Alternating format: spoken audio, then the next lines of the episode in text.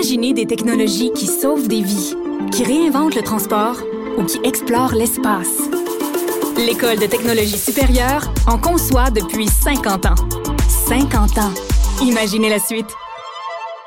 L'avènement de l'expression OK boomer, utilisée par les milléniaux pour se moquer de leurs aînés, exacerbe ce que certains appellent une guerre des générations. Et selon le journaliste français Vincent Cogbert, cette façon de catégoriser les gens par génération, milléniaux ou boomer, par ailleurs, est tout simplement une arnaque. On l'a au bout du fil avec nous.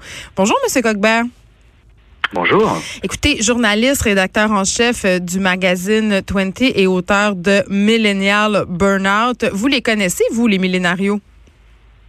Alors en fait oui, je les connais, je les connais assez bien parce que je les, je les fréquente euh, de manière hebdomadaire depuis mm. maintenant euh, trois ans dans le cadre en fait de la gestion éditoriale de 20 Magazine en fait, qui est un magazine qui a fait part, mais surtout pour les 16-25 ans en fait. Et euh, chaque semaine en fait, euh, j'ai dû en croiser euh, depuis trois ans environ euh, environ 2000 3000 à peu près. Et en fait chaque semaine, eux ils étaient invités à venir à venir témoigner en fait, à venir discuter pour nous dire c'est quoi aujourd'hui avoir 20 ans, c'est quoi aujourd'hui avoir 15 ans, c'est quoi aujourd'hui finalement être un jeune de notre époque.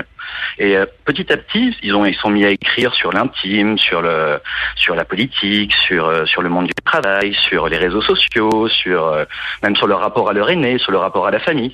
Et en fait, je me suis rendu compte petit à petit en fait que tout ce qu'il me racontait et euh, l'accumulation des témoignages dessinant en fait un tout autre portrait, qu'en fait tout ce qu'il me racontait allait complètement en fait à la un petit peu à l'opposé de, toutes ces représentations là qu'on euh, qu'on nous martelait et qu'on nous martèle encore aujourd'hui ben, sur ces fameux milléniaux. Parlons-en euh, sans indiscrétion. Vous avez quel âge, Monsieur Vincent Coquebert? Alors moi j'ai 36 ans, je suis, euh, je suis, je devrais être considéré comme un techniquement, début des milléniaux. Ben c'est ça, techniquement nous sommes euh, tous les deux des millénarios. Euh, est-ce que vous en aviez des, des, préjugés par rapport à ces jeunes-là qui plus jeunes que vous, là, les, les vrais vrais millénarios, ceux qui, qui ont par exemple 25 ou 26 ans? bah, Disons qu'en fait, moi, je les imaginais peu comme on nous les présentait. Donc, en mm. fait, des, des, jeunes qui étaient très sûrs d'eux, qui en fait avaient un rapport au travail euh, très à peur, qui n'étaient plus, euh, qui n'étaient plus dans la fidélité, qui passaient leur temps que sur les réseaux sociaux, qui avaient quasiment en fait une vie, euh, une vie numérique qui était plus importante que leur vie IRL, on va dire, et euh, qui avaient aussi un, un rapport à l'engagement, qui étaient des gens forcément très engagés, qui étaient aussi très progressistes.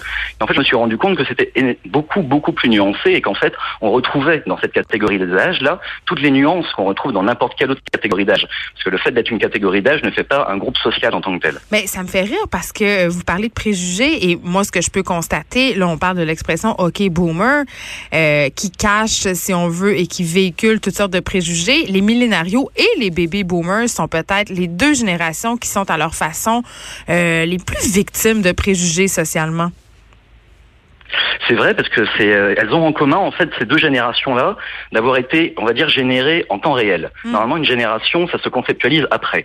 La génération des baby boomers, à travers le, à travers la révolution culturelle, à travers mai 68, à travers le, le Summer of Love, en fait, on a dessiné de, de cette, euh, cette catégorie-là. Bah, par exemple, en France, avec euh, avec mai 68, on était persuadé finalement en fait que le jeune était forcément un jeune révolutionnaire étudiant, alors qu'à l'époque on n'avait que 15% de bacheliers. Et pareil pour les milliers, pour les millénarios, comme vous appelez vous, nous c'est plutôt millénial. Mm. Eux en fait ont été inventés dans les colonnes d'un magazine de marketing en 1993. Et en fait déjà à l'époque l'idée était de dessiner un sociotype qui allait finalement servir en fait à un sociotype qui allait avoir des nouvelles envies, des nouvelles aspirations. Et en fait c'était surtout une manière en fait de, de créer finalement euh, une sorte de rupture anthologique d'un nouvel être en gestation qui allait finalement ouvrir la porte à de nouveaux biens et à de nouveaux services. Donc séparer. Donc on est c'est pardon, séparer les générations. Ce que vous me dites, c'est que ce n'est qu'un vulgaire outil marketing? C'est un, ça a été un outil marketing. Ensuite, c'est un outil qui, s'est fait approprier par le management. C'est aussi un outil qui, à l'intérieur des entreprises, a permis en fait d'accompagner, de donner un visage humain à des transformations euh, de modèles économiques. C'est là, par exemple, où on a commencé finalement à parler de fin de gestion des carrières, parce que c'est avant les, les, entreprises en fait ne, ne, souhaitant plus nous garder forcément euh, pendant 20-30 ans. Et là, en fait, au lieu de dire, bah, on va se réorganiser d'une manière économique différente, on a dit, regardez, les nouveaux êtres en gestation, en fait, ne veulent plus rester dans les entreprises. Elles veulent finalement partir elles sont peur, elles vont, il faut, elles vont pas être fidèles. Et en fait, on se rend compte que tous les changements qui, ont, euh, qui ont accompagné finalement ces nouveaux êtres-là, censément nouveaux êtres, sont surtout, ont surtout été très utiles pour donner un visage, un visage humain, que ce soit une sorte de lieu d'action. Mais quand on regarde les études, euh, les études sérieuses de sociologie faites sur le long terme, sur le rapport au travail, sur le mmh. rapport à la famille, toutes ces choses-là, sur le rapport à la consommation, on voit bien en fait qu'il y a très très peu de différence. Il n'y a pas eu de, de grande rupture anthropologique. Par exemple, le rapport au travail, les deux points les plus importants, quelles que soient les générations, eh bien, c'est la stabilité et le niveau de salaire. C'est en fait la reconnaissance, tout simplement. On n'a pas d'un seul coup, il n'y a pas d'un seul coup un jeune qui est arrivé qui, euh, qui lui n'est plus du tout dans une volonté de sédentarité, de construction de, de, quelque chose de périn. Et, euh, et en fait, voilà, c'est pour ça en fait elles ont, c'est vraiment deux générations qui ont été, euh, qui ont ce point commun-là d'avoir été conceptualisées et en fait dont les représentations collectives sont devenues tellement fortes qu'on est persuadé que c'est la réalité et que les jeunes sont comme ça, et les baby boomers sont comme ça. Alors d'un côté des baby boomers profiteurs et de l'autre côté des jeunes milléniaux en fait qui seraient des victimes de l'époque et des victimes de la société en fait. Mais en même temps, ce qui est intéressant, euh, Monsieur Cockbert, c'est que euh, ces changements-là, souvent qu'on associe aux milléniaux, c'est-à-dire l'infidélité euh, par rapport aux marques, le désir justement de ne pas occuper le même emploi tout au long de la vie, l'importance aussi accordée à la famille, au loisir, euh, ce sont quand même des changements qui sont sociaux et qui n'affectent pas seulement les milléniaux. On a tendance à, à les, à les lier à cette génération, alors qu'on peut le constater, la recherche le constate, que ce sont des revendications qui sont intergénérationnelles. Même certains boomers, maintenant, ont changé leur fusil d'épaule par rapport à leur façon, par exemple, de voir le travail.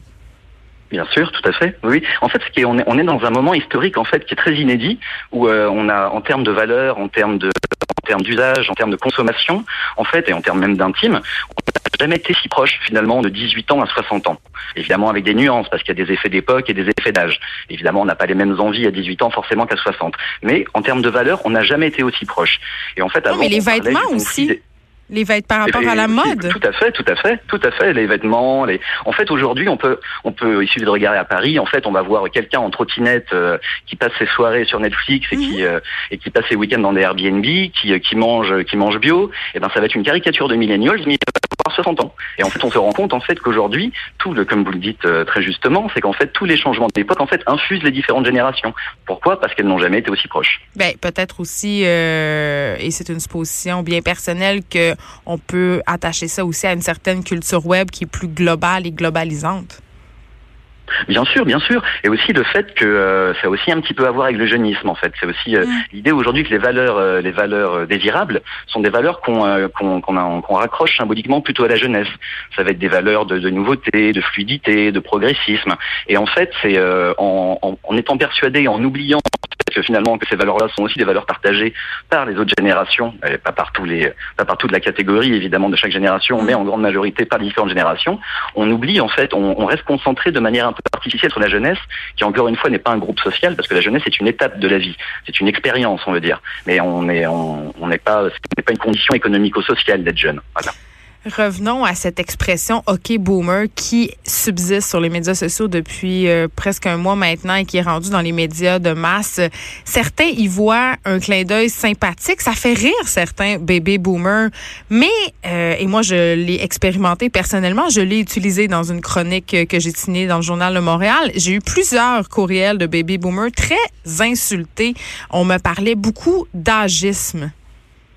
D'accord. Bah, c'est en fait c'est euh, le, le ce, qui, ce, qui, est intéressant dans cette idée de conflit de génération, c'est que c'est souvent quelque chose en fait qui est un peu manipulé, que ce soit un peu mis en scène, soit par le commerce, soit par les politiques. Aujourd'hui, avec la question climatique, c'est quelque chose qui est énormément mis en, pla en, scène finalement par les politiques, quelque part un peu sur l'idée où il y aurait d'un côté des responsables et de l'autre côté des victimes. Et en fait, c'est vrai que comme ce n'est pas ce que vivent les, que ce soit les baby boomers ou les milléniaux, en fait au jour le jour dans leur foyer, au travail, ils ne vivent pas vraiment ce conflit de génération là. Et d'ailleurs, dans les études, ils le disent bien. En fait, ils ne se rendent pas en opposition ou en opposition frontale avec leur aîné. Mm. C'est vrai que chez les baby boomers, à force d'entendre ce refrain-là et ce refrain artificiel, en fait, il peut à un moment donné avoir cette espèce de, de sentiment assez juste, en fait, qu'on essaye finalement de, de leur mettre sur le dos, en fait, de manière totalement homogène et sans aucune nuance, en fait, un paquet de responsabilités et euh, finalement le, la, tout, la, tout le poids finalement de, de cette, euh, ce sentiment un peu de chaos ambiant qu'on peut qu'on peut un peu vivre ces derniers temps avec cette mise en doute du progrès, cette mise en doute du futur. Et, on l'a vu euh, avec bah, Greta Thunberg, elle le dit clairement, c'est de votre faute. C'est ça, mais parce qu'il y a une, euh, mais en fait c'est normal que, enfin je veux dire c'est de la part d'une jeune jeune fille en fait, elle de, de son âge on peut, euh, c'est que quelle est cette, quelle est finalement cette parole là, c'est euh, ça peut ça peut être entendable, mhm. mais en fait on se on se rend bien compte en fait que c'est une, une, mise en scène artificielle du du du enfin on va dire du, du conflit des anciens contre les modernes en fait de ce vieux conflit des anciens contre les modernes, et en fait ce n'est pas tout à fait ça qui est entendable. Il y a une étude assez intéressante, un sondage par exemple sur Greta Thunberg en France, mhm. et ceux qui la connaissaient le plus étaient des gens de 60 ans, c'était pas des gens de 20 ans. Donc, et donc c'est, euh, en fait voilà, il faut regarder quand même derrière les euh, derrière les discours et derrière les représentations médiatiques, souvent on se rend compte en fait qu'il y a toujours un petit pas de côté qui est quelque chose d'un peu contre-intuitif, mais qui est souvent plus proche de la réalité. En terminant, euh, Vincent Coquebert, est-ce que vous diriez que les millennials, comme vous les appelez, ou les millénarios en bon français, est-ce qu'ils sont victimes eux aussi d'un certain agisme? Bah, Disons qu'en fait, il y a une euh, et là aussi c'est ce point commun là en fait avec euh, avec euh, avec les plus âgés, c'est qu'en fait il y a une fausse valorisation des jeunes quelque part parce qu'il y a un discours médiatique qui est très très très intense sur les jeunes, un discours commercial qui est très intense sur les jeunes, mais on se rend compte que leur intégration économique dans les entreprises, dans les même pour les pour les politiques de la ville, pour les pour ce genre de projet là en fait, ils sont mis sur la touche et ils ne sont pas aidés et ils peuvent être précarisés. Donc en fait et de la même manière les, les plus âgés en fait, surtout en France par exemple, ça a commencé dans les années 90, on les a vite mis sur la touche, comme si finalement l'expérience aussi n'avait pas de sens, enfin n'avait pas vraiment de valeur. Et, euh, c'est ça en fait qui, euh, qui est encore un autre point commun, c'est qu'en fait on, distingue en fait et on, et on ne pense les, les, les millénarios ou les baby boomers en fait qu'à travers un prisme d'âge, comme si en fait ils, n'avaient aucune nuance sociale et économique à travers, à travers, à travers le groupe qu'ils constituent. Et finalement, le, le, côté un petit peu ce que moi j'ai appelé le generational blaming en fait mm. c'est le c'est le fait en fait d'essentialiser des de dire des horreurs en fait sur des catégories entières de la population alors que si on utilisait ce genre de choses-là pour parler de, bah, de, groupes sexuels, de groupes ethniques, on trouverait ça évidemment odieux et à raison. Ben, bien Mais avec la catégorie des âges, on peut se permettre de dire des horreurs sur les gens et c'est assez étrange en fait. Mais certains s'en défendent en disant que l'expression OK boomer ne fait pas référence à une génération mais bien à un état d'esprit. Mais bon, ça vaut ce que ça vaut. Mais, bien, bien, sûr, après, euh, après, je, je, et puis quelque part, elle est assez rigolote. Il faut aussi mettre un peu d'humour. Enfin, je veux dire, c'est. Euh, il faut savoir rire de soi. Premier degré. voilà, tout à fait. Il faut, faut, savoir rire aussi un petit peu, tout à fait, de soi et des autres. Vincent, Coquebert, merci. Vous êtes journaliste, rédacteur en chef du magazine 20 et auteur de Millennial Burnout. Merci beaucoup de nous avoir parlé. Eh bien, je vous remercie à vous de m'avoir invité. Merci. À vous aussi. Au revoir. Merci beaucoup, Vincent. Je vais vous, souhaiter une, oui, très bonne soirée à vous, mais nous ici, c'est l'après-midi. ah oui, c'est vrai, c'est l'après-midi. Bon, bah, je vais vous souhaiter une bonne, après-midi. Au revoir. Merci, encore merci de m'avoir appelé. Bonne journée.